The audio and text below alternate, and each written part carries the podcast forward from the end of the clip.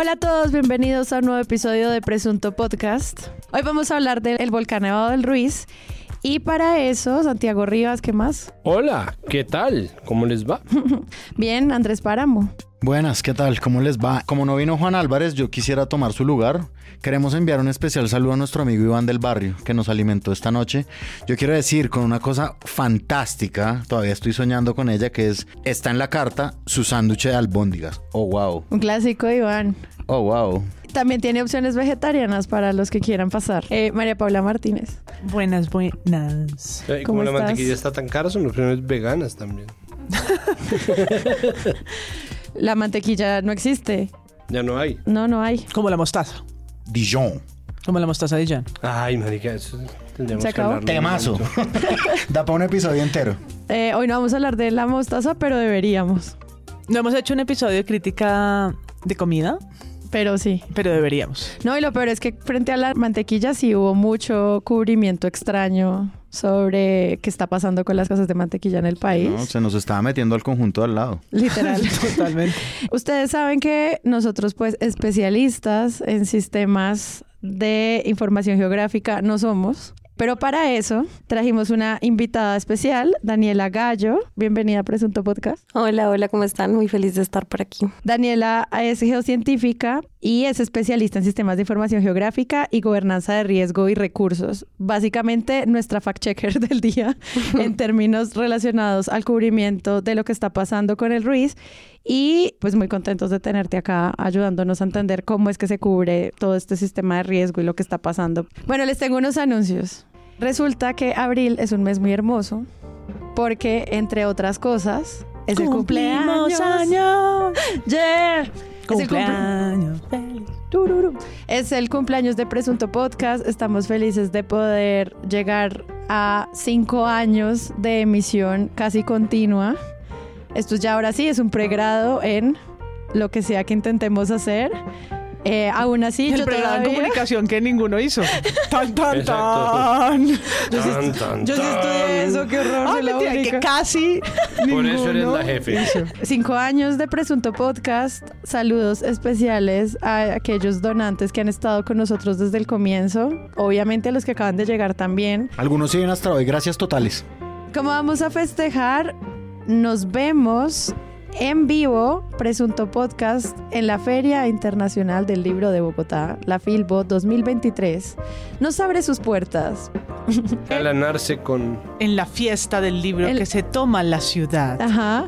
Esto va a ser un encuentro para alquilar balcón en eh, la Filbo el jueves 20 de abril. Estaremos haciendo un show con ustedes, quienes quieran acompañarnos en este cumpleaños. Vamos a grabar el episodio normal, el de la semana, y ustedes van a ver cómo es que es eso allá en Tarima, junto a todos ustedes, junto a las letras de la Atena Suramericana. Eso nos volvió a picar el bichito de- del en vivo. Literal. Bueno, jueves 27 pm. Jueves 27 pm, pasen, allá los estaremos esperando. Seguro daremos stickers. Y Estará la plana completa. Estaremos todos muy contentos de poder festejar esto junto a ustedes. Abril, mes de Presunto Podcast. Los queremos a todos. Gracias por escucharnos. Más de 170 episodios. Oh, por Dios, no lo puedo creer. Santiago, ¿de qué no vamos a hablar hoy? Pues mire que ahorita que mencionaban la mostaza Dijon, creo que mi tema no tema es un poco la crispación generalizada acerca de un par de temas y la sorpresa realmente para mí surgió porque por primera vez en mucho tiempo la mayoría de la gente estuvo de acuerdo con Vicky Dávila y yo me vi en la necesidad de defender a Sebastián Nora, a quien así más o menos desde que jugamos fútbol no ha tenido la oportunidad de hacerlo, porque hubo dos cosas que pasaron y que marcaron un poco la conversación en redes, y es una, por un lado, es lo que pasó con el video del Dalai Lama, que es un video verdaderamente muy inmundo, y quien estaba usando el escándalo era Vicky Dávila. Yo en algún momento dije, bueno, no, si es Vicky, creo que va a pedir algo de contexto, pero al mismo tiempo era un video tan horrible que obligó la conversación, y eso me sorprendió como, uy, hace mucho tiempo no estaba yo en, ese mismo barco. Y por otro lado, la pregunta que hizo Sebastián Nora en redes acerca de la escasez de mostaza Dijon, salsa de ostras y salsa soya, que viene de un decreto que nació el año pasado después de toda la ley de los ultraprocesados, los impuestos saludables, el etiquetado de las cosas altas en sodio, altas en azúcar, en grasas trans, etcétera, etcétera, y que derivó en una mala decisión que ahora tiene bloqueada la venta de estas tres cosas y un par de cosas más muy altas en sodio en el país. Dos años después de ser emitida esta resolución conocida como la Ley de Sodio y firmada por el exministro de Salud Fernando Ruiz, el sector gastronómico alzó su voz, pues aunque la medida deja establecidos los contenidos máximos de sodio que deben tener los alimentos ultraprocesados, ha generado un impacto directo en la importación de ciertos productos que son esenciales para la preparación de algunas recetas. La salsa soya, el extracto de pescado y la mostaza son tres ingredientes propios eh, de las cocinas asiáticas que no se producen en Colombia, pero no alcanzan a tener la receta, la fórmula original de los países que las producen. La ley establece un límite de sodio por cada 100 gramos de producto. pero como está la gente tan absolutamente crispada de los nervios con lo que los medios han hecho, que muchas veces se percibe como injusto en torno al gobierno y sobre todo en el tema de la inflación, eh, la gente le cayó encima a Nora como si estuviera hablando de tonterías cuando en realidad estaba haciendo una pregunta a sabiendas de que esto no era, o sea, no era un ataque contra el gobierno, y creo que es un tema que vale la pena revisar simplemente porque tratar de, de, acallar la conversación como pasó desde muchas de las cuentas no son bodegueros, son simplemente personas que están muy crispadas de los nervios y que están muy a la defensiva con respecto a las cosas de este gobierno porque hay una gran parte del periodismo dedicada a monitorear la inflación y cada medio subida del dólar y obviamente ninguna de las bajas derivó simplemente en una conversación verdaderamente muy trunca y muy boba y creo que el tema da para eso, da para entender qué es lo que está pasando en términos de, el abastecimiento, el desabastecimiento de estas leyes, por ejemplo, la alimentación que tiene tantos activismos de frente. Yo he participado en campañas de ese estilo, de la mano de Red Papás, del Cajar, de un montón de gente. Entonces, pues vale la pena revisar porque que esto termine en la prohibición de la venta de un producto sí es una tontería. Y en este caso, y perdónenme, me pueden graduar de tibio que se les dé la gana, pero no era tenía toda la razón. Páramo de que no vamos a hablar hoy. De Holman Morris. Eh, Holman Morris, ¿cómo podemos recordar? ¿Por qué campeón? Holman Morris, ¿cómo podemos recordar? ¿Qué es lo que primero se les viene a la mente cuando dicen las palabras Holman Morris? Denuncias por violencias basadas en género. La W Radio el lunes de esta semana hizo una nota que se llama Holman Morris sería el nuevo gerente de RTBC. La nota está encabezada con altas fuentes del gobierno que le confirman a la W la posible, posible nombramiento del ex candidato a la alcaldía de Bogotá como gerente de RTBC, el sistema de medios públicos. Digamos que hay mucho de dónde cortar, o sea, no solamente lo que estaba diciendo Santiago por las denuncias de violencia de género, sino también es la, la, propia violencia que se ha ejercido contra las mujeres en dichas en denuncias también dentro del sistema de medios públicos, que nosotros incluso una de esas investigaciones la premiamos en los premios Presunto por buena investigación y de lo que no ha pasado casi nada, una de las exigencias que se hacían en este eh, programa era, bueno, y podemos nombrar de pronto al director también, o sea, es decir, como para que tome las riendas de esto. Eh, hay mucha opacidad frente a ese nombramiento. Hay incluso nominaciones apócrifas. Ah, a, Santiago Rivas. Sonajeros apócrifos. En fin, pero digamos como que Holman Morris ha sido tendencia estos dos días, por supuesto, porque es que es claramente eh, está bien encabezado como el tema no tema no deberíamos estar hablando de la posible nominación de Holman Morris como gerente de RTBC. Y el otro que no deberíamos estar hablando es de un TikToker que llamó a una ambulancia para atender su muñeca de trapo. Noticia de la semana pasada que llegó a todos los titulares con cosas como pues las sobre las multas que va a tener que pagar tanto el novio lo ponen entre comillas de la muñeca de trapo por llamar a una ambulancia, el delito al que se va a ver sometido o no, pues condenado no. Incluso tuvo una discusión en Blue Radio en el que eh, Néstor Morales acusó de idiotas a los paramédicos que le siguieron el juego, porque lo que podría ser simplemente un video viral que hace en su casa jugando con una muñeca de trapo, que se supone es lo que él hace poniéndola en muchas situaciones, pues se convirtió en una noticia de la vida real en el espacio público con las redes públicas y el sistema 123 de emergencias en medio de la Semana Santa cuando pareciera que nada, ninguna otra noticia pasa, excepto la que vamos a hablar hoy, eh, que es un volcán. Pero, pues, si ustedes revisan, ¿no? Son más de 50, 60 noticias alrededor de un hecho que, de todas luces, no es noticia. Se conoció un video en el que Daniel Montenegro, un joven bogotano que creó una familia de trapo, se muestra angustiado por el estado de salud de la que considera su esposa Natalia. Los paramédicos que habrían filmado le preguntan que por qué solicitó el servicio de urgencias. Ya le vamos a tomar los signos vitales. La que la madre mi hija. Vamos a tomarle los signos vitales. Yo me acabo de enterar. O sea, mi algoritmo me salvó de eso. te salvó a mí, no, hay, hay fotos, videos, eh, hay declaraciones en las que eh, la persona pues da por hecho y dice que eh, su novia está muriendo. Todo esto estamos hablando sobre pues una muñeca de trapos. Ese, ese viene siendo una noticia hace un buen rato, ¿no? Esta persona que tiene una familia de trapo que de hecho tuvo que desechar a una de sus anteriores parejas de trapo y ahora tiene una nueva. Ay, no más. Eh, a mí me parece que está terrible. Ahí hay, una, ahí hay dos conversaciones en lo que dicen Páramo y MP que están pendientes. Una es salud mental, porque finalmente sí hay un asunto que nosotros tendríamos que revisar sobre primero cómo estamos todos en general como sociedad, porque esto pues obviamente es, es, un extremo verdaderamente delirante de la conversación pública en un país que pues pucha, está en medio de tanta cosa, pero además pensando en la figura de esta persona que decide inventarse, incluso si es en principio solo por llamar la atención una familia de trapo y es una conversación pendiente sobre salud mental que tenemos ahí hace rato en Salmuera. Y lo otro es, no deberíamos estar hablando de Holman Morris, incluso en la potencia me parece a mí noticia, yo creo que es importante el pronunciamiento, pero es importante decir que no hay nada concreto ni nada confirmado. Lo que sí deberíamos estar hablando fijo, fijo, es de RTBC, porque no puede ser ocho meses de una omisión tan ridícula como no tener gerencia. Alguien en el puesto de gerente de RTBC, que es el Sistema Nacional de Medios Públicos. Esto, pues es decir, esto de verdad es urgente, era urgente en agosto de 2022 y es urgente más que urgente ahora en abril de 2023.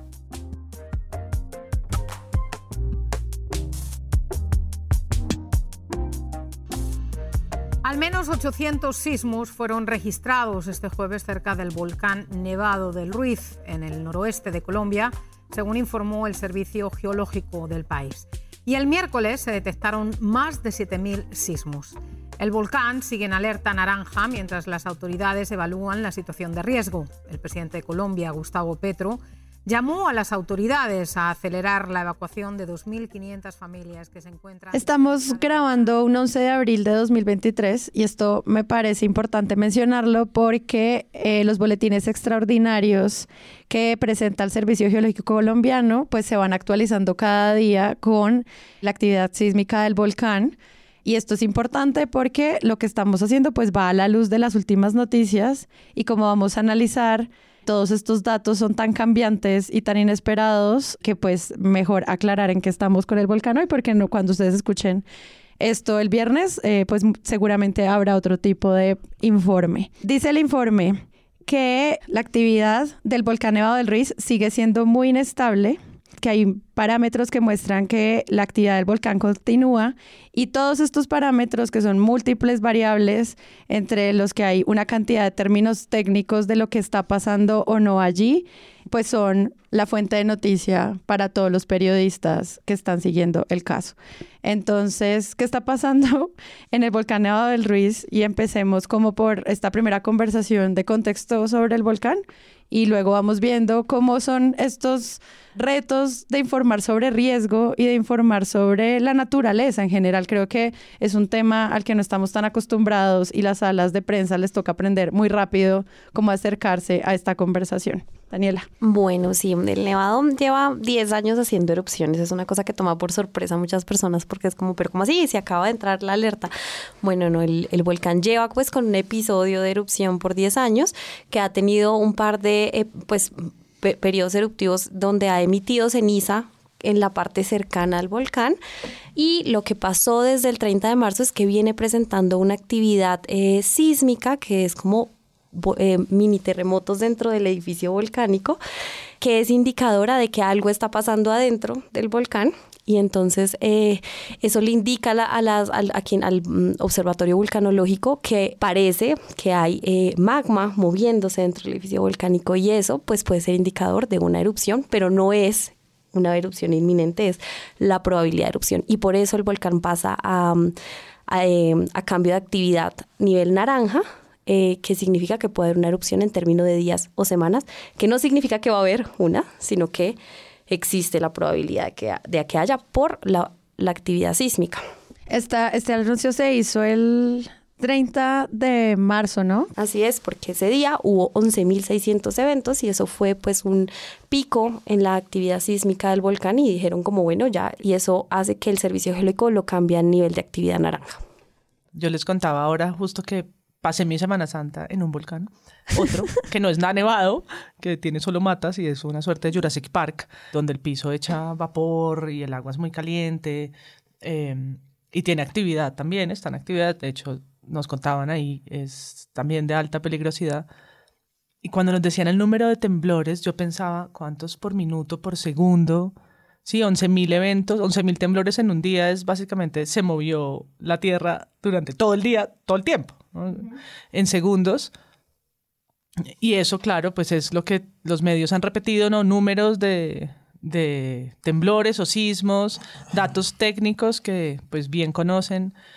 Todas estas estaciones lo registran, entiendo yo, 24/7, no paran, todo el tiempo están mandando y mandando y mandando a las estaciones que hay en Pereira, en Manizales y demás esa información y ahora nos vemos ante el reto como medios de traducirla a algo que medianamente la gente pueda entender, ¿no? ¿Qué significa que hayan tantos temblores? Son temblores enormes porque aquí creo que tenemos, ahí sí, dos alertas. La palabra sismo es Voy a decir, exacto, ahora sí voy a decir la alerta porque son dos alertas. Un posible temblor que a todos nos recuerda Arbero, que ya hablaremos, y luego temblor. Los temblores también nos dan pánico en este país. Todos desde chiquitos hemos crecido como con el miedo que eh, la casa se caiga, las escaleras se vayan, cuál es tu lugar seguro. En Bogotá va a haber un gran temblor. La ciudad, es como un mito, ¿no? Urbano. Entonces se mezclan las dos cosas, como la peor avalancha del mundo en la que murieron miles de personas, más terremotos o temblores que causan también, ¿no? Catástrofes humanas en el mundo. Y aquí sabemos que no, que las fallas, que no sé qué.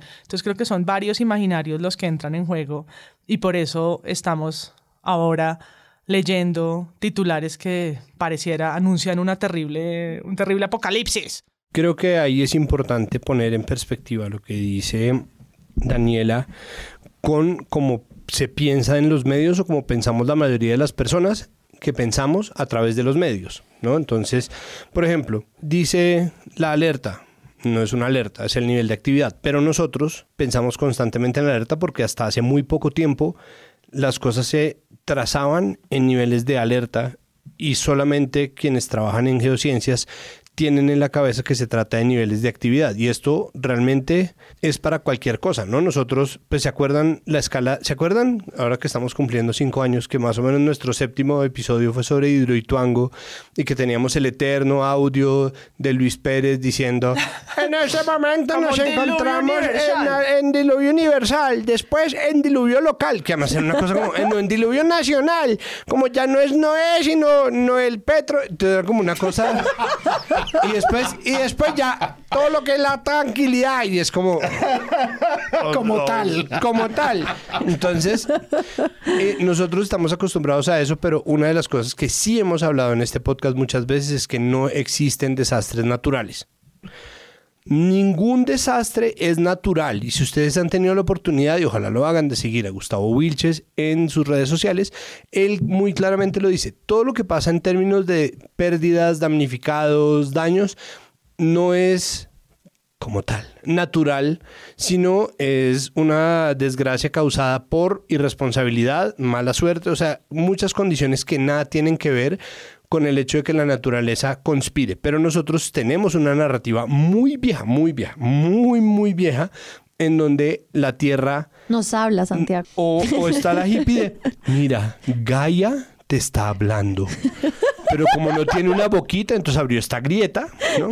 Por donde se fue la iglesia del pueblo. Entonces, la cosa con lo que Gaia nos dice muchas veces se interpreta y nosotros además lo vemos en las películas, ¿no? Como dos contra el tornado porque se presume que en ese sentido la naturaleza puede ser una especie de enemiga. Entonces, nosotros estamos pensando en eso y quienes trabajan, quienes trabajamos en medios, pensamos en términos de noticias. Entonces, ¿qué es lo que pasa? Una noticia es el Nevado del Ruiz. Es una noticia el Nevado del Ruiz en 1985 fue una noticia en la puta, ¿no? Fue como la noticia, nos jodió, o sea, veníamos de la, de la toma y retoma del Palacio de Justicia y una semana después pues que Armero quedó arrasado en un, eh, casi el 100% quedó arrasado Armero. ¿Qué tipo de descripción podría hacer sobre lo que observó? Vea, eh, lo, es decir, eso quedó, todo lo borró casas, borró todo, todo, todo. Sí, sí, ah, es decir ocurre esta avalancha, sepulta a Armero, aparece la figura de Omaira, que es además un caso de revictimización mediática absolutamente horrorosa. Sí, eso es de estudio, de caso. Es, un estudio, de caso, de periodismo. Y, y, se vuelve no un asunto. Tanto que cuando se dice que el volcán Nevado del Ruiz está en erupción desde hace 10 años, la gente se imagina eso. ¿No? No hay otra forma de imaginarse. No hay otra forma porque los ritmos de, de, de, los científicos, de las científicas, los ritmos de la ciencia en general, pues son primero de monitoreo constante, es decir, todo el día están viendo eso, pero además se trata de fenómenos que se miden en matices muy distintos a lo noticioso. Entonces, si alguien hace 10 años hubiera salido a decir, y el Nevado del Ruiz está en erupción, la gente habría salido a llorar a las calles y a latigarse la espalda porque no otra vez ah, se abatió sobre nosotros el desastre. Entonces nadie lo dice porque se trata de erupciones muy distintas a lo que nosotros solemos pensar. La mona de la chocolatina Jet donde sale la lava explotando, ¿no? En, en la montaña de perfil negro o muestran, ¿no? Pompeya fue sepultado. Entonces uno piensa en el volcán y uno piensa en una calamidad absoluta, pero estos son 10 años de erupción en nivel de actividad amarillo. Por eso hay algo que tú dijiste ahorita que es como la gente no se logra imaginar, pero yo sí creo que en este caso uno sí puede segmentar a qué gente y casi siempre es a la gente de Bogotá. Porque mm, cuando tú vives en Manizales o en el Tolima o incluso en Nariño, uno sí está ahí viendo esas erupciones todo el tiempo. Yo crecí, hice mi bachillerato en Manizales y recuerdo siempre ver las erupciones, siempre ver la conversación sobre los gases, de vez en cuando tener algún tipo de actividad en el colegio por las cenizas como parte del día a día de estar cerca a la cordillera. Tienes una conciencia. Y, era una conciencia. Entonces, cuando uno no se logra imaginar esto desde Bogotá, es donde se pueden empezar a crear todas estas historias súper terroríficas, sensacionales de la naturaleza odiando a la gente. Pues no, no tenemos esos referentes, al menos eh, para comprender cómo esos sistemas de acceso a la geografía local. Pero es que además Bogotá es Bogotá porque los españoles están huyendo de la malaria, ¿no? Y, Bogotá es Bogotá porque un, poco se estaba huyendo de un montón de cosas que obviamente son absolutamente inevitables. Colombia es un país que tiene riesgo sísmico constante, está en una franja de riesgo sísmico altísima. Nosotros tenemos temblor, si no es día por medio, a diario, aunque no sean de magnitudes altas. La Mesa de los Santos es una zona de altísima inestabilidad sísmica. Es decir, nosotros tenemos de verdad y tenemos un montón de volcanes, tres cordilleras, todo eso que le decían en la clase de sociales de primero de primaria. tenemos tres cordilleras, no sé cuántos volcanes, los nevados, ¿no? Entonces uno se imagina eso, pero desde Bogotá es verdad que uno ve la calamidad, ¿no? Uno no puede comprender cómo la gente en Pasto, ¿no? Bárbaras naciones, caray, ¿no? Viven al lado de un volcán y uno oye toda la música pastusa. Es nacionales. desde Galeras y si la Colombia profunda y los territorios. La gente en los territorios, ¿no? Está acostumbrada a vivir ello. ¿No le parece que eso es la barbarie absoluta? Ahí nace la cosa y es la centralización absoluta de los medios de comunicación. Claro y de la, de la conversación pública, que es una cosa que también hemos tratado en este podcast antes, por el silenciamiento de tantos municipios. Pero además de eso, ¿se acuerdan la caricatura de Yamida Matt en el siguiente programa? ¿Ustedes se acuerdan del siguiente programa, el, programa animado de Martínez Francisco Santiago Moure? ¿Se acuerdan que Yamida Matt era ¡Haga llorar a ese niño! No, se murió gente, repórtelo. Que es un poco lo mismo. Es como hay una erupción volcánica. ¿Qué pasó? No salieron unas fumarolas, no salieron unas cenizas. No, no, no ¿cómo así? ¿No, no hay nadie en riesgo? No. Ah, no, como mierda. No, eso, eso no, no vale ni la pena reportarlo. Sí, que me, me gusta lo que haces porque me sirve de puente para hablar de él y lo que publica el Servicio Geológico Colombiano, publica un hilo explicando lo que Daniela explicó ahorita. Y es como, ¿qué significa como los colores? ¿Qué significa pasar de amarillo a naranja? Y eso pues es insumo para los medios y en específico una nota de Noticias 1. Y empezamos. El Servicio Geológico Colombiano mencionó por primera vez la posibilidad de declarar alerta roja por la intensa actividad que está teniendo el macizo volcánico del Nevado del Ruiz. Camilo Galán. Mónica, ayer el volcán registró 3.400 sismos, lo que significa que su actividad está creciendo y que hay que considerar la posibilidad de una erupción. La inestabilidad del Nevado del Ruiz ha puesto el Servicio Geológico Colombiano en estado de alta tensión por el comportamiento y contingencias que se están presentando en el volcán. La situación actual indica que en cualquier momento se deberá cambiar de alerta naranja a roja, lo que implica que se estaría anunciando que hay posibilidades de que se presente una erupción. El volcán sigue muy inestable, que podría explicar el hilo como que paso a paso qué es lo que está pues como diferenciando acá el sistema, pero no es tan ganador como simplemente explicar que hay unos sismos en el volcán, sino hay que poner la alerta roja y el titular encima a pesar de que la noticia esté llegando a esos lugares. No sé ustedes qué opinan de eso, lo que dice Santi, como de hay que encontrar esa historia que nos va a dar que la gente venga y nos mire. Porque Sin pensar un poco en las consecuencias de eso. Porque la premisa natural del periodismo es lo extraordinario, no lo ordinario.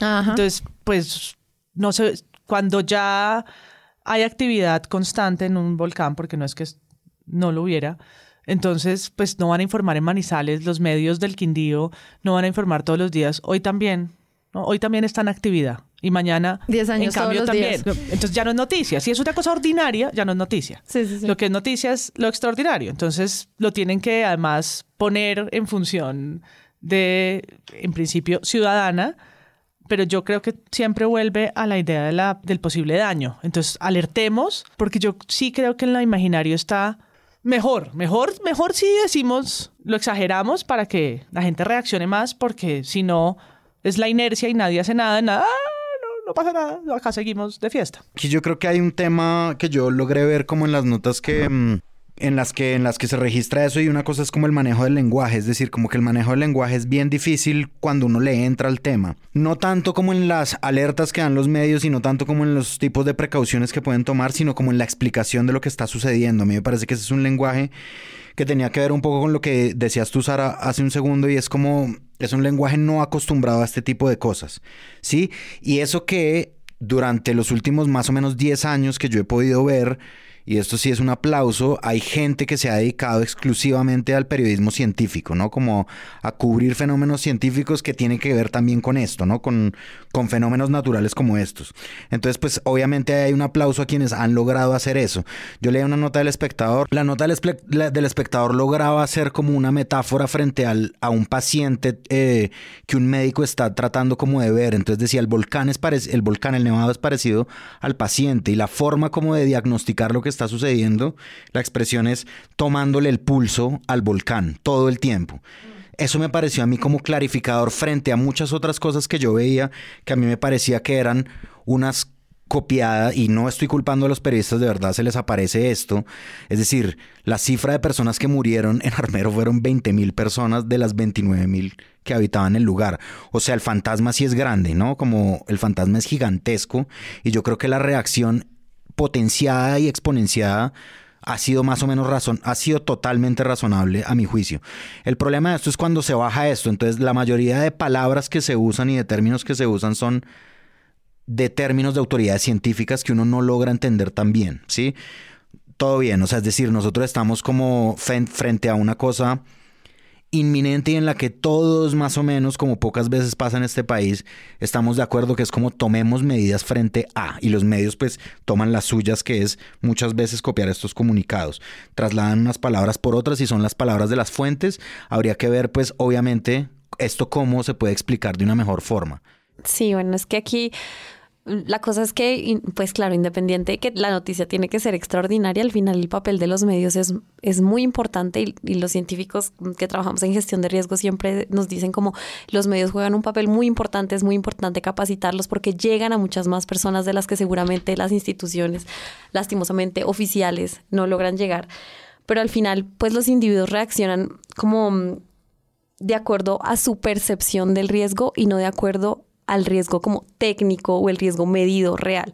Y los medios juegan un papel muy importante en construir esa percepción del riesgo de las personas. Entonces, ahí hay una cosa, siento yo, como ética entre elegir eh, sea el único referente armero versus hablar de la extensa red de vigilancia que hoy tenemos alrededor del volcán o, por ejemplo, hacer un ejercicio por entender cuáles son las amenazas posibles de este fenómeno. Entonces, más allá de decir, no sé, flujos piroclásticos, lares, que es una cosa que a mucha gente no le dice absolutamente nada, hacer un, pues, un intento para darle a la gente una imagen más vívida de qué significa eso y de cómo se ve en el mapa y ellos dónde están ubicados y, por qué el mapa de amenaza se ve así.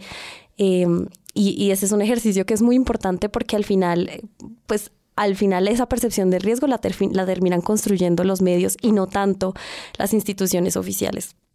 La comparación y ese fantasma, pues otra, otra premisa del, periodismo es el contexto. ¿sí? Se pueden hacer en la medida que existe en la identidad o en la memoria como de todos nosotros, pero pues una cosa era 1985 y cómo se monitoreaba en ese momento y qué capacidad técnica y de ciencia había para eso, y otra cosa es el 2023 o desde el principios del 2000 cuando se instalan todas estas... Red multiparamétrica. La, red, la red que monitorea ese y muchos otros volcanes en Colombia y en el mundo. Entonces, claro, se puede comparar, pero aterrizado a lo que hoy tenemos.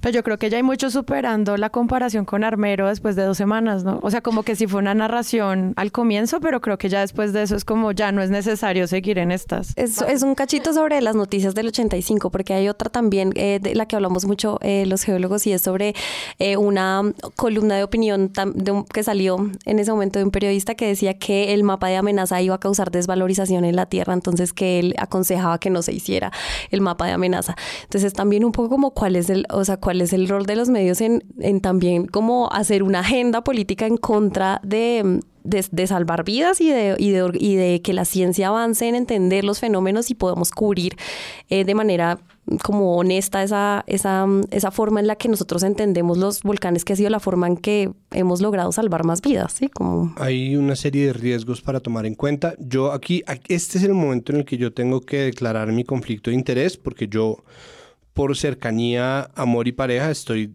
al lado de las comunicaciones del Servicio Geológico Colombiano.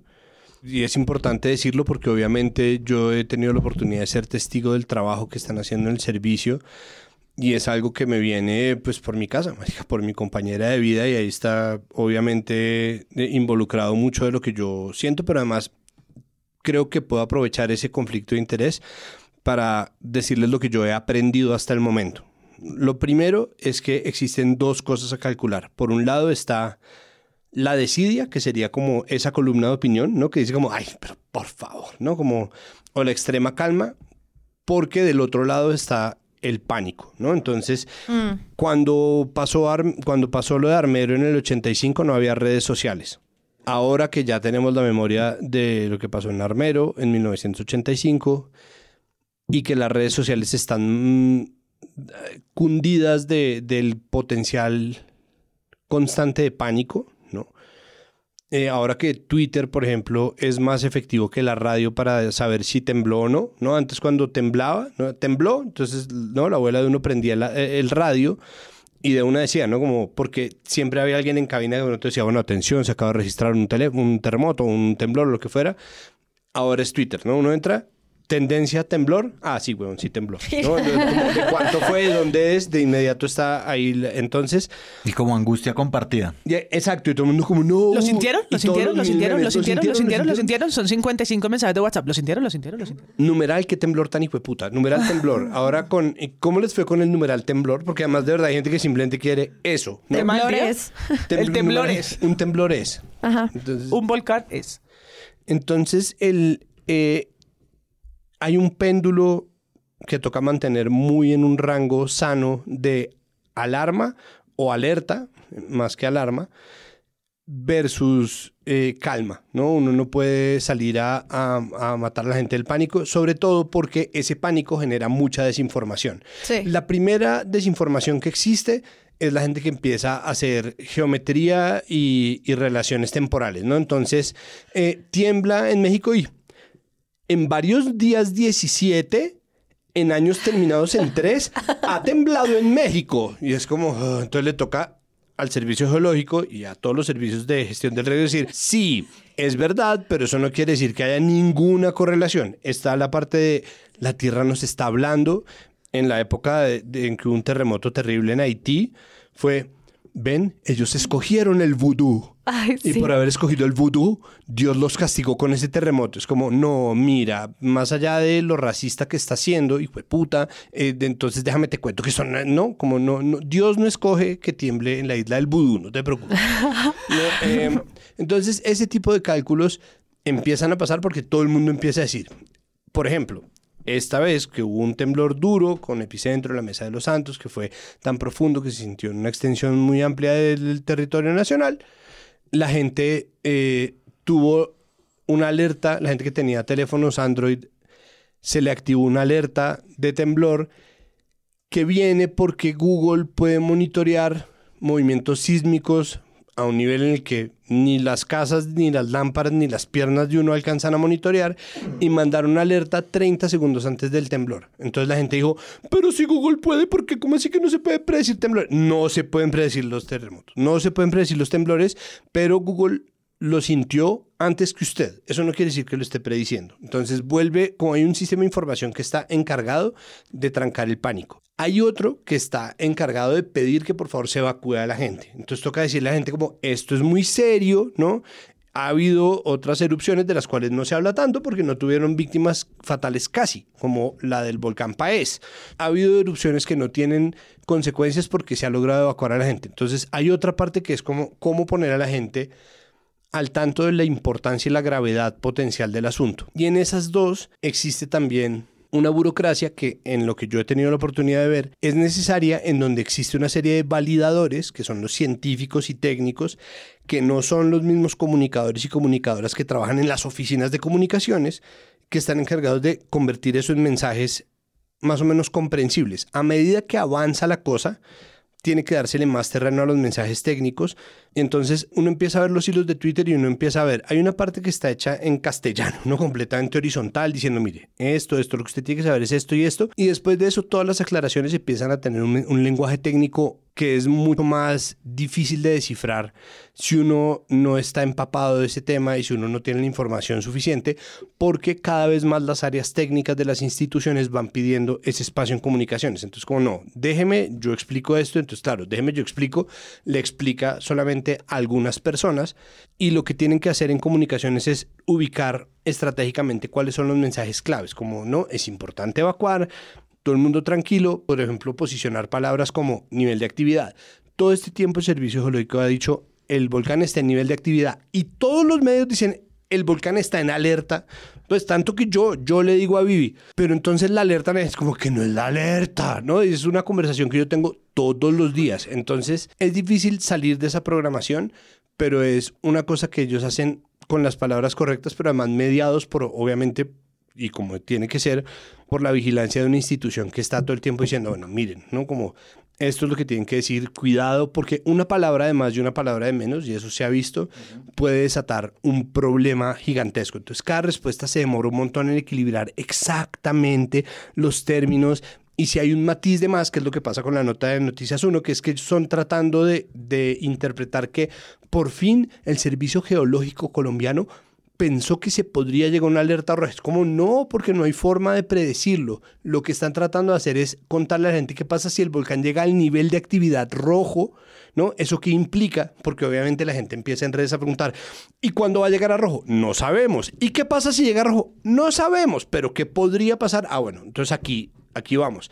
Hacen ese hilo y Noticias 1 Por primera vez en todos estos días, el Servicio Geológico Colombiano determinó que podría pasar a rojo. No es verdad, no es verdad. Eso no es lo que dice el hilo. El hilo dice qué pasaría para que usted se informe si esto llegara a ser así. No, están, no hay una historia para contar. Entonces, esos equilibrios en donde uno dice una cosita, ¿no? Tratando de ser coloquial, uno se le va un término de más o un matiz más horizontal, de inmediato la gente entra en pánico o se echa a, las petacas, que es un poco lo que nosotros hablamos en su momento, para volver a hacer una, retrotraerlo a otro episodio de este podcast con el COVID, ¿no? Sí. ¿Cómo hacer para que la gente no salga a acabarse el papel higiénico de los supermercados? cómo hacer para que la gente se tome en serio la necesidad de lavarse las manos y usar un tapabocas, ¿no? Eso era como el equilibrio en el que tocaba moverse todo el tiempo.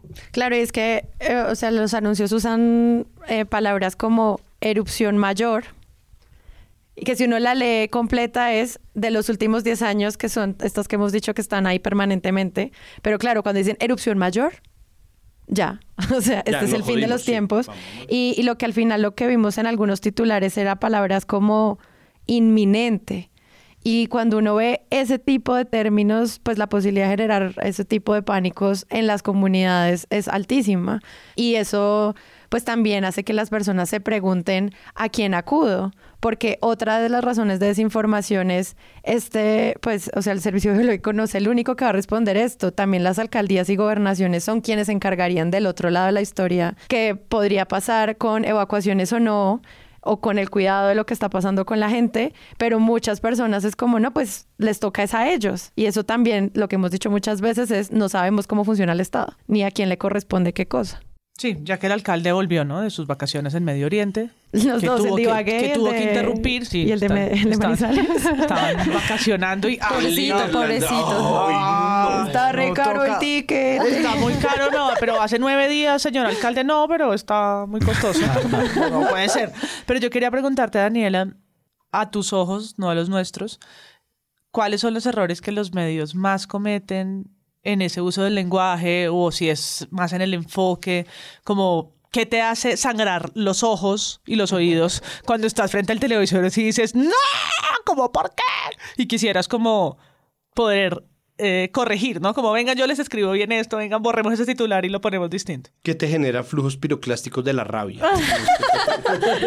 Esa palabra me genera muchas dificultades, flujos, esa, esa frase, flujos piroclásticos, esa expresión, flujos piroclásticos, porque siento que no le dice nada a nadie. No, pues a nadie, es muy A nadie. difícil, ¿no? Pero además mucha gente sale a decir, ay, los flujos piroplásticos. Sí, piroplásticos. El que no va sola, o sea, eso va acompañado de otros cinco renglones de otras De expresiones. otras expresiones Ay, me muy encanta palabra sospechosas. Magma. Magma. Me parece divina. Esa, palabra. esa piroplástica no, pues como pirotecnia, no, no esa, esa no me gusta, me parece fea, pero es divina. Lo, lo primero, y que fue lo que ya hablamos, es que se refieran de enseguida Armero o a la última, eh, al último evento desastroso que generó muertes. Y por ejemplo, no mencionen nunca que hubo, por ejemplo, otras erupciones posteriores que fueron absolutamente sin ninguna mortalidad y que tuvieron un sistema de, mm, de, de advertencia que les permitió identificar que iba a haber una erupción y que hubo evacuaciones que fueron exitosas. Eso uno. La cantidad de términos técnicos que entendemos eh, las personas que estamos en este gremio, pero que por supuesto no le dicen nada a la gente, porque creo que además podrían hacer un, esfuerzo por hacer una descripción breve. eh, son gases con piedras que van a mucho calor y a mucha velocidad por las laderas. Y eso puede reemplazar flujos piroclásticos, pero aún así eh, deciden poner flujos piroclásticos. Esperanzador biológico. Es que flujos piroplásticos ni para un saco de presunto. Pero es que flujos, flujos piroclásticos no, es un eufemismo. Flujos Es piroclásticos es el término Término, técnico. sí. Sí. Esperanzador biológico es un eufemismo y una floritura. Mañé. Un cantinflismo para decirle a la vacuna. Y quizá la palabra alert, porque siento que la alerta sencillamente es como váyanse de sus casas, huyan, súbanse a una montaña o evacúen, saquen sus carros y mm, sí, como que la palabra alerta pues es una palabra que tiene un una carga en nuestros cerebros Sí, que es muy, muy simbólica, muy, muy pesada, eh, para decir como no, solo es que hubo más, más sismos hoy. Entonces, Y que va eh, con el fantasma de Armero. Exactamente, Sí. entonces eh, esa palabra, mm, por- yo pues es muy estratégico ca- cambiarla, hay que hacer ese ejercicio, como decir, cambio de nivel de actividad. Alerta naranja en Colombia. Los expertos registraron un aumento de la actividad sísmica del volcán Nevado del Ruiz en los últimos días. Lo detectaron con la fractura de. Continúa la alerta en Colombia por la actividad del volcán Nevado del Ruiz. De acuerdo con el Servicio Geológico Colombiano, la actividad de la montaña sigue siendo muy inestable. Los expertos mantienen la más de vigilancia. 7.000 sismos se registraron en las últimas horas en el volcán Nevado del Ruiz, donde se mantiene la alerta naranja. Vamos en vivo a Murillo, Tolima, con Héctor Vienen Rojas adelantando simulacros en caso de que se declare la alerta roja del volcán Nevado del Ruiz. Este mecanismo funciona como medida preventiva para al final sí es muy importante que se entienda que, que el volcán no está eh, igual todo el tiempo, que, que está modificando su actividad y, que esa actividad, o sea, y que ese cambio de actividad es, es, es, bueno que podamos percibirlo porque nos permite tomar decisiones que salvan vidas, eh, sin que eso signifique que, que todo el mundo, eh, pues que todos los niveles de actividad significan lo mismo. Entonces, alerta roja, alerta naranja, alerta amarilla, no. Tiene que, tienen que ser capaz de- de explicar que, que esos niveles de actividad que cambian nos dicen cosas que son herramientas y que nos permiten tomar decisiones que salvan vidas. Es que uno encuentra términos del tipo sismos asociados a fracturamiento de roca. Entonces yo ahí me imagino avalancha. Pero entonces alguien dice, es decir, entonces yo digo, ay, ¿qué será? Y luego dice, magma tratando de romper la roca para salir. Es como, no, o sea, esto es el infierno. O sea, Ya como- no es- Como el es decir es peor. Ya no es avalancha, es una grieta de lava naranja burbujeante, bloco, bloco, bloco, bloco, bloco. Y es como, ok, o sea, yo, en- yo, yo entiendo de dónde surge como la, la falta de empatía con el tema a nivel científico y de dónde se pueden promover sistemas de pánico, porque es que todas estas palabras, o sea, si tú me dices, es decir, magma tratando de romper la roca para salir, yo me asusto el triple. Salgo corriendo. Exacto. Es Eh, verdad. Y pues eso, eso sí, pues, sigue pasando. Hay una cosa que quiero decir es que a mí me parece igual, de todas formas, bien algunas recomendaciones razonables que se hacen, porque lo que yo he visto en algunos artículos es que muchas poblaciones están bastante preocupadas. También y eh, yo quiero como mencionar un tema aquí que no hemos mencionado, es el de los animales. La gente está muy preocupada por el entorno de los animales, no solamente de los animales digamos, domésticos, sino sobre todo de los animales que les representa un trabajo a las personas, ¿no? Como, ¿qué voy a hacer con mis vacas? Sí, es decir, como, ¿Qué voy a hacer con mis hipopótamos? Ah, bueno. Otro episodio, otro episodio. Pero digamos que yo he visto esa como esa preocupación latente y a mí me parece que está bien que los medios hagan ciertos tipos de recomendaciones ateniéndose a la razonabilidad de lo que está pasando, es decir, entendiendo bien cuál es el problema entre comillas que que hay, ¿no? Como, como de lo que hemos venido discutiendo. Y hay otra cosa que no tiene tanto que ver con el cubrimiento de los medios, pero que sin embargo sale mencionado, y es una cosa que nos transparenta un poco el país en el que vivimos, que eso a mí siempre me impresiona cuando hay una tragedia de grande magnitud. En este caso yo sé que yo sé que es irresponsable porque lo hemos hablado decir que está cerca, porque no podría decirse eh, que está cerca, pero digamos que la narrativa es esa, ¿no? Que la tragedia está cerca. Y por ende, cuando la tragedia está cerca, algunas cosas de este país se vuelven mucho más transparentes. En la pandemia, que es un tema que Santiago ahorita tocaba con lo de busquemos el intermedio, yo recuerdo mucho que en la pandemia había cosas que uno empezaba a ver, digamos. Cosas que uno empezaba a ver crudamente como los trapos rojos, ¿sí?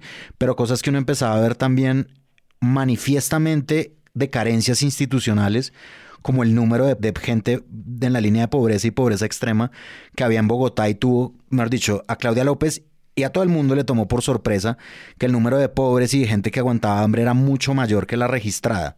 Entonces tocaba hacer una política pública distinta. Y lo que yo he visto también en este cubrimiento es como, por ejemplo, esto eh, de la gobernación de Caldas, que se une con otras instituciones, los municipios, el ejército, la Secretaría de Infraestructura de Caldas, para rutas de mantenimiento con los combos de maquinaria amarilla. La octava brigada mejora el estado de las vías de la vereda Papayal. Sí, ante la inminencia, digamos, de una evacuación, digamos, como que esto también pone de repente como un, un, foco de la luz en donde uno no, en donde no se acostumbra a verlo nunca, que es, ok, no hay vías, no hay vías, es decir, esto es algo que se sabe pero que no se ve, es, lo mismo que sucede en la pandemia, como, eh, no, hay gente que se muere de hambre, ok, la pandemia, los vemos, los, los, podemos ver, los trapos rojos, las cifras, y es lo mismo acá, como que, y, y, y digamos como es esa falta también de gestión institucional, a mí me parece como el abandono estatal, que sigue existiendo en Colombia, ¿no? Como no tiene que ver mucho con el cubrimiento de medios, pero sí me lo hacen ver de repente con, con los cubrimientos. Claro, y volver a hablar de esos alcaldes también Exacto. y de las responsabilidades que tienen en estos 22 municipios que están en la zona de influencia del volcán. También como que de nuevo todas esas cosas empiezan a entrar en agenda saliendo un poquito de Bogotá. No, es que yo creo que lo que dices de los animales es clave porque nos habla de nuevo sobre la importancia de entender cómo percibe la gente el riesgo. Porque hay gente que está evaluando como que es más más malo para ellos perder eh, económicamente sus animales que les representan ingresos y que están más preocupados porque esos animales estén bien que por evacuar. Entonces, cualquier persona aquí en Bogotá, ay, no, irresponsables, ¿qué les pasa? La vida está primero, no sé qué. Pero por eso es muy importante entender el sistema de creencias y la, y la percepción que tiene la gente del riesgo para que las políticas, los planes, las comunicaciones del riesgo sean eficientes y le lleguen a la gente a la que tienen que llegar. Si no están en sus códigos, no tiene sentido. A mí me parece muy importante eh, que ellos estén haciendo el esfuerzo por evacuar también los animales, porque significa que están leyendo las preocupaciones de la gente que van más allá de sus vidas. Pues ahí, ahí, existe una matriz en general donde lo marginal está más por los lados de la opinión y de la conspiración. ¿no? Como, o sea, la desinformación es muy marginal y creo que un signo positivo en medio de todo es que los medios en general han respondido bien. Es decir, eh, la, la verdad es que la difusión de información ha contado con información verificada en general, o sea, muy pocas exageraciones, muy, muy pocos desmanes en términos de, de hasta dónde va la opinión de una cosa o la otra, ¿no? Eh, y esos desmanes, por ejemplo, están en discusiones de corte político. Entonces, por ejemplo, gestión del riesgo, que tiene además nuevo dirigente, que es eh, Luis Fernando Velasco, que es un político liberal, a quien el gobierno Petro le dio este puesto como un puesto político, independientemente si tiene experiencia o no, lo cual ignoro y no me importa en este caso, sale a pedir que por favor las familias que están pues en las zonas aledañas eh, a, pues, al, al Nevado del Ruiz, que están en, en, en riesgo perfecto, pues claro de, de, sufrir eh, obviamente cualquier tipo de calamidad, evacúen. Y mucha gente se niega a hacerlo, entonces la amenaza a la que llega, de esto me gustaría que habláramos, es pues entonces el ICBF va a llegar a llevarse a sus niños porque ustedes pues no están cuidando a sus hijos e hijas entonces pues el ICBF se los va a llevar como si ustedes se quieren quedar, se quedan ahí sin hijos. Entonces eso es un, eso ahí es como se crea una cantidad de matices desde la victimización a quienes les quitan los hijos versus los cálculos que están haciendo en términos de negociación dura para lograr la evacuación versus entonces hay un montón de cosas que están pasando ahí, pero fuera de todos los matices que hay que tener en cuenta, sale parte del periodismo eh, a, acusar entonces al gobierno ¿no? de ser una dictadura que le está quitando a los niños ¿no? y que están usando esos niños como la guerrilla que recluta. Entonces, esos, esas, extensiones eh, a las que se llega desde el, terreno de la opinión, pues eso es una locura. Lo otro eh, son narrativas absolutamente marginales, según las cuales, y esto es una cosa que corre mucho más en redes que otra cosa, pero hay que tenerle, o sea, siendo que hay medios que se dedican a reportar lo que pasa en las redes, pues hay que tenerle mucha atención a eso. Y hay gente que piensa, por ejemplo, que el gobierno está sobredimensionando lo que está pasando con el, con el Nevado del Ruiz para, para hacer una especie de cortina de humo o una cortina de ceniza eh, que, bloquee los problemas de eh, lo que está pasando con otros temas que quisieran mover como agenda. Entonces, de nuevo, eso no se ha instalado en la conversación pública de una manera eh, central ni se ha puesto en, la mesa porque pues lo que está reportando y la información verificada pues es perfectamente clara acerca de en qué está la cosa y hasta qué punto sí es un cambio en, en, el nivel de actividad, un aumento en el nivel de actividad comparado con lo que llevaba pasando hasta hace tres semanas y es, ok, ¿no? Ahí está un poco la, medida de, de, lo que son desmanes verdaderamente a la hora de desinformar acerca del, del, volcán. De resto, la información en general ha estado muy atenida a la información técnica, que haya sido difícil tejer como un vínculo o tratar de volverlo más coloquial. No, sé exactamente qué será. O sea, yo no sé cuál es el eufemismo para flujos piroclásticos, pero, eh, eh, pero al mismo tiempo, rocas volando que te pueden amputar un miembro, pues tampoco me parece que sea, como, un, como un buen mensaje, ¿no? Como es, muy difícil. Podemos ponerle así una banda de punk. Eso suena más como de banda de hardcore, que son todos patado de frente directo en el tabique. Y uno como... Ah".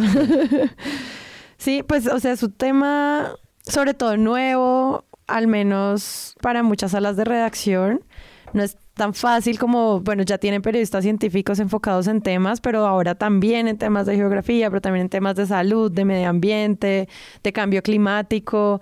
Y pues esto que está pasando, así como tú lo decías, Páramo me gusta de nos muestra otras historias que estábamos dejando pasar por culpa de la movida del Ejecutivo, que pues también son importantes yo también veo como un esfuerzo grande por no generar pánico, pero así sí estar atentos a que si 57 mil personas de Tolima, Caldas, Risaralda, Valle del Cauca, Quindío y Cundinamarca están en la zona de influencia y van a tener que ser evacuadas, pues el gobierno tiene que estar listo. Tampoco lo que decía María Paula no puede tomarnos por sorpresa a estas alturas, porque precisamente toda esta red, la red de vigilancia, pues lo está haciendo bien. Los científicos están trabajando en eso, están tratando de expresarse. Yo, yo también veo un esfuerzo en las ruedas de prensa por ser como lo más claros posibles. Por ejemplo, la infinita paciencia de John Macario Londoño del Servicio Geológico, le preguntan, ¿pero esto es igual que Armero? Y él, como ya expliqué, no es igual que Armero.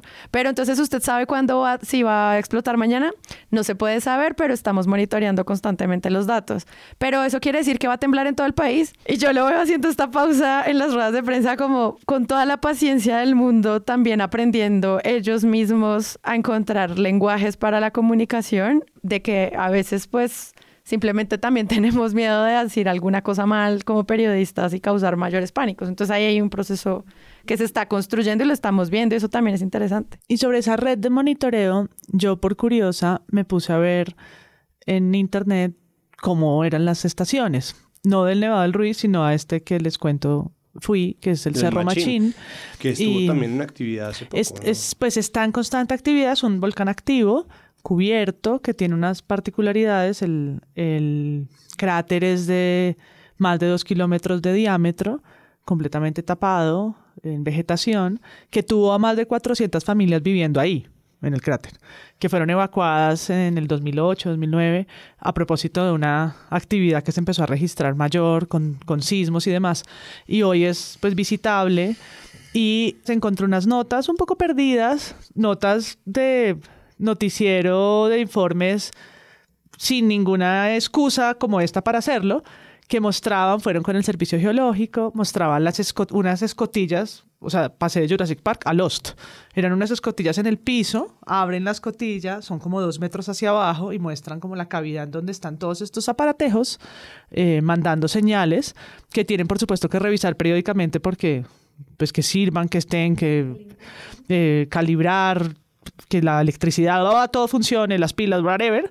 Entonces todo el tiempo hay visitas en las camionetas y son 16 en este, son 16 estaciones que monitorean todo lo que está pasando y que revisan que las señales estén. Yo decía, claro, pues es más normal para estas poblaciones que los ven, ven las camionetas, saben, se topan con las, con las mismas redes de esto. Para mí pues era como, wow, ¿no? Nunca había visto esto. Me encontré una nota perdida en un medio que qué bueno que hicieron sin razón. ¿Me explico? O sea, Caracol mandó a una persona a esta población que se llama Toche, que es la que está más cerca, es una hora de Cajamarca más o menos, a que contara simplemente que eso existe. Pero eso ayuda a que entre más lo hiciéramos, ¿no? Pues cuántas hay en el Nevado del Ruiz, en el volcán, que mide, ¿no? Más y más información que esas unidades de ciencia empiezan a tener en su récord y que no, como hemos dicho aquí varias veces, que no hace que este tipo de noticias sean como paracaídas, como, ¿y ahora? Que es, que ¿cómo contamos esto? ¿Cómo así que hay estaciones? ¿Cómo así que están actividades? Como, sí, pero hace, nunca ha dejado de estar. Yo me ponía a ver en Wikipedia el machín y es como, eh, se cree una actividad en el 1600 y es como, wow, bueno, ¿no? decía 1600. Yo, ok, ¿no? Y yo me vengo a ver una nota del 2023 donde me, ¿no? Me entero que esto... Eh, cuál es la situación pues más actual. Entonces, nada, quería como me imagino que las estaciones deben ser similares o no, a lo mejor en el Galera son de una, de una forma y en este que es un cerro muy bajito y que no tiene nieve y demás, son de otra, pero no tenemos tantas imágenes. Venía era eso. Yo nunca he visto imágenes del cráter con vegetación, de lo que es una red de monitoreo. No tenía en mi, en mi imaginario reels de esto. El que uno tiene es montaña pelada sacando lava roja. Por un lado, porque es cinematográfica, por el otro lado tiene como la fumarola, ¿no? Blanca encima, como este humo encima del nevado que es bellísimo. Y luego tiene como un lodazal, no más. ¿Sí? Cuando no está pasando eso, cómo se monitorean, cómo son, cómo son las laderas de ese volcán, esas imágenes no existen los medios no tienen archivos sobre eso. Entonces, a mí sí, de lo que tú decías, Daniela, pues me llama la atención porque casi todos los titulares que recuperamos dicen alerta. O sea, no es el gazapo de un periodista o de una periodista desprevenida que se le fue. No. O sea, tenemos el colombiano, crece alerta en el Nevado del Ruiz. Eh, el tiempo es, el tiempo. Volcán Nevado del Ruiz, impactantes fotos aéreas en medio de la alerta naranja. Revista Cambio. Nevado del Ruiz, ¿se puede repetir la tragedia? Es el titular. y la foto de atrás es la foto del cementerio de Armero. Es el titular y luego explican muy bien lo que está sucediendo. Sí, ese es un titular también atrapa gente. Sí, clickbait. Es clickbait, pero, pero el clickbait en este caso, en un, en un país donde sabemos que la gente en su gran mayoría solamente lee el título. Vanguardia, ¿qué pasa si la alerta del volcán Nevado del Ruiz cambia de naranja a roja? Y pues finalmente la que ya mencionaron, que la noticia es uno, que el banner dice de alerta amarilla a roja, que tú lo mencionabas y es una estupenda imagen y es qué pasa si uno está viendo el noticiero en mute, en un restaurante. Solamente se queda con el banner. de alerta amarilla roja, o sea, ya, Claro. Y a mí me parece eso que tú dices muy impresionante porque Colombia es un país de volcanes, o sea, no es, no es como un volcán que tenemos ahí en la mitad de la nada y que hace y tiene actividad una vez cada 27 años, no. No, son 27 volcanes en todo el territorio nacional, muy bien distribuidos por toda la cordillera central, que además tienen mucha actividad y, es, y es muy, pues, o sea, en este punto deberíamos tener como más idea de cómo cubrirlos, porque pues es una cosa que pasa muy seguido, como es una, es una realidad de nuestro país. Nosotros convivimos con volcanes, vivimos en las laderas de los volcanes, no es una ni dos familias, son millones de familias en Colombia las que viven en laderas de volcanes. No es una cosa extraña, no es una cosa por negligencia, no. Las familias se asientan alrededor de los volcanes porque son zonas súper fértiles, donde crece todo. Minerales. La zona cafetera de Colombia es zona cafetera nomás porque ahí está lleno de volcán, ha habido historia volcánica por muchos años y todo eso está lleno de nutrientes que deja la ceniza. Entonces somos un país súper volcánico y es y, cubrir esas noticias bien es, es, fundamental porque hay mucha gente viviendo alrededor de los volcanes. Es una gran agenda en ese sentido. Es una gran agenda tener siempre noticias o notas alrededor de todos esos 27 y la vida alrededor de todo. Y la, y la imagen es muy importante porque hay, hay una cosa que hablamos mucho y es como es muy importante que la gente tenga información clara que les permita pensar, como hacerse en su cabeza una idea de cuál es la amenaza esperada, qué es lo que puede pasar. Y eso lo, se construye a través de imágenes, es que no hay nada que hacer, se construye a través de imágenes, se construye a través de videos. Entonces, pues listo, nadie sabe que es un flujo piroclástico, suena horrible. Bueno, ¿cómo se ve un flujo piroclástico? ¿Cómo, cómo se ve eh, y, cómo, y por dónde va? bueno, todas esas cosas que, que se muestran en los mapas de amenaza de una manera más cercana. Pero sí, a mí me parece que es una agenda muy importante y que, y que es una agenda además, yo siento muy interesante siempre que hay una, como una erupción, como que el gremio de las ciencias la pasa muy bien porque mucha gente está preguntando cosas que nos encanta contestar y es muy chévere. Eh, y yo siento que es una agenda como que atrae mucha atención cuando, cuando ocurren estos eventos y pues... No, no, yo, yo me sentía... No, y las fotos son absolutamente espectaculares. sí. O sea, las fotos que el Servicio Geológico Aéreas ha puesto a disposición de los medios son como de marcar, uno no puede creerlo, uno se, uno se siente fascinado por la naturaleza misma.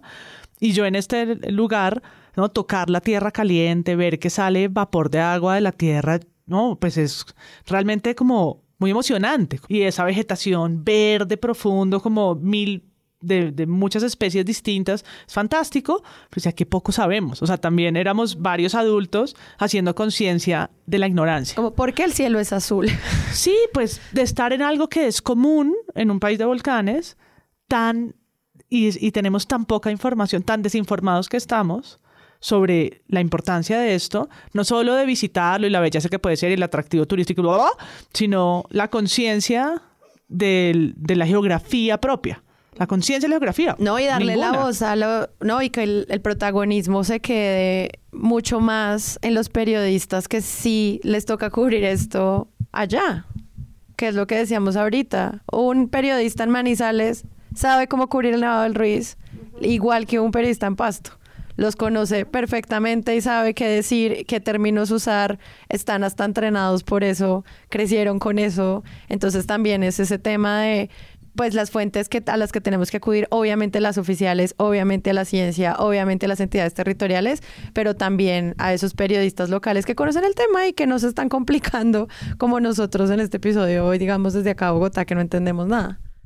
Valdría la pena eh, entender eso como un fenómeno estructural, porque finalmente lo que ocurre ahí es algo que toca toda la extensión del territorio colombiano, porque la visión de lo colombiano en general está tan centralizada, pero además de eso está tan pegada de las agendas del poder que termina viéndose en un momento de, de estrés, en un momento de angustia, en un momento tan desafiante lo mucho que está puesto en juego ahí, ¿no? Entonces, primero está el centralismo, como, como bien eh, lo dice Sara, y es como, pucha, el centralismo es tanto que termina, ¿no? Termina viéndose obligado el servicio geológico a corregir eh, con además con mucha ponderación y tranquilidad a José Félix Laforí, que en, en, media nivel de actividad naranja pone una foto del Nevado del Ruiz del 2021 y pone nuestro precioso Nevado del Ruiz en plena erupción. Y es como...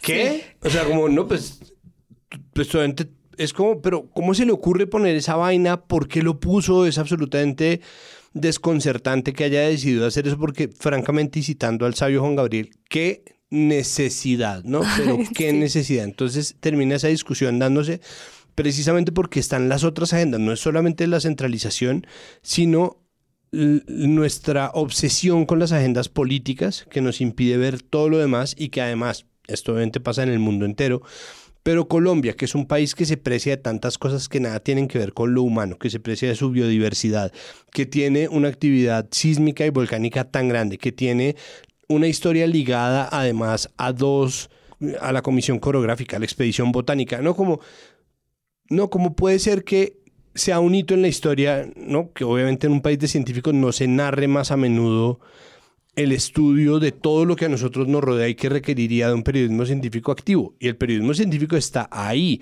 pero también es una responsabilidad de las salas de redacción darle preponderancia. También es una responsabilidad de una apuesta hacerlo. Entonces, claro, hablan de imágenes y me parece que ese es un buen mensaje para dejar. Estamos desde hace 10 años más en un auge de la infografía como un medio para contar historias y para mostrar las cosas. Lo que pasa es que la infografía habitualmente requiere de noticias o narraciones de largo aliento, es decir, poder hacer mediciones, pensarse la mejor manera de graficarlas, hacer unas tabulaciones claras, tener gente ducha en estadística, ver qué, tan, qué tanto se puede medir en realidad cualquier fenómeno a partir de esa estadística y una vez uno se dé cuenta de que los números no mienten, sacar una infografía buena. Entonces, como ese trabajo yo creo que hace difícil sacar infografías al instante, pero creo que es el momento de hacer una apuesta para empezar a contar las cosas de una manera mucho más visual y conectar algo que viene pasando en el periodismo desde hace muchísimo tiempo, que es el periodismo de datos sin infografía, con este tipo de necesidades informativas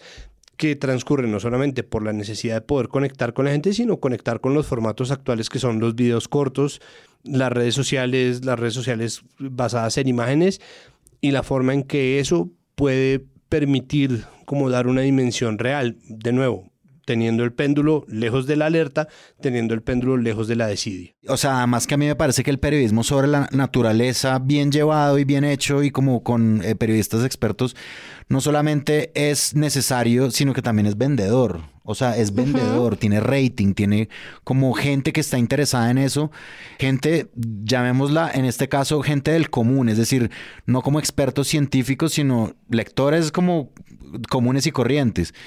Y yo creo que eso, como eh, Santiago le decía ahorita, como despegarse un poquito de la alerta, y si es cierto, y para que cuando llegue un evento de estos, un poco la población sepa mejor también, ¿sí? Como que no solamente sea atropellada la, recepción de la información, pues gracias a un, esfuerzo que se haga con lo que, con un poco el orgullo que, que, hay en eso, ¿no? Como Colombia Magia Salvaje y todo eso. Bueno, a ver, ok, démosle. Ojalá no pase nada más de lo que ya está pasando hasta ahora. El control se mantenga igual. Ese nevado es espectacular. Todas las fotos son divinas. Manizales se ve divino con ese fondo blanco y pues estar alertas de lo que eso pueda pasar. Obviamente nosotros vamos a estar aquí súper pendientes. Muchas gracias Daniela por venir hoy a Presunto Podcast. Ay, me encantó, invítenos más seguidos aquí a los científicos. Ah. Ay, sí, hagamos podcast. Gracias. ¿Quieres hacer un podcast? Hagamos un podcast. Claro que sí. ¿Dónde te encontramos en redes? Yo estoy en Twitter como arroba Daniela, raya al piso a raya al piso gallo. Y ya, ahí estoy. Hago muchos hilos sobre, sobre este tipo de cosas porque...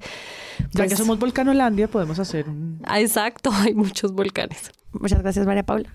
No, gracias y nos vemos el jueves 20. Jueves 20, 7 pm, Filbo. Sí, feliz cumpleaños, Presunto Podcast. Feliz cumpleaños. Feliz a nosotros. cumpleaños. Muchas gracias Santiago Rivas. Bueno, pues muchas gracias. Gracias. ahí sí, gracias a, a- la experiencia familiar por tanto bagaje, pero además, pucha, que sea la oportunidad de buscar, como siempre, información verificada, sustentada y técnica para averiguar sobre estos fenómenos, pero que sea también la oportunidad de incentivar más periodismo científico y su publicación, no solamente su creación en páginas que no tienen tanta preponderancia ni presencia. Sí, más periodismo científico, amigos. Y muchas gracias, Andrés Páramo. Nos vemos el jueves, my people. Yo soy Sara Trejos. Hasta la próxima.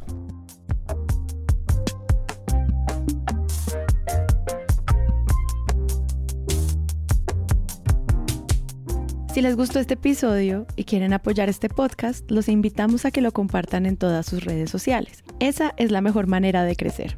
Presunto Podcast es producido por Sara Trejos con el análisis de Santiago Rivas, María Paula Martínez, Juan Álvarez y Andrés Páramo. La postproducción la hacemos Rodrigo Rodríguez del Oro Podcast y yo. Nuestra asistente de producción es Paula Villán de Sillón Estudios. Les invitamos que visiten presuntopodcast.com donde pueden ser donantes y parte de la membresía de Presunto. Con su ayuda podremos financiar este proyecto y diseñar mejoras para ser sostenibles y salir cada semana. Al mismo tiempo, en la misma página pueden encontrar el ingreso a nuestra comunidad de Discord, que si no saben qué es, imaginen un super chat donde cada tema tiene su propio canal, desde una selección de memes y titulastres, pero también canales de crítica de medios sobre periodismo de género, internacional, ciencia, político, cultural y chequeos. También pueden escucharnos en nuestro canal de YouTube y en todas las plataformas de podcast. Presunto Podcast es producido en Sillón Estudios, una red de podcast independiente donde pueden encontrar otros podcasts. Gracias a ustedes por escuchar. La próxima semana esperen un nuevo episodio.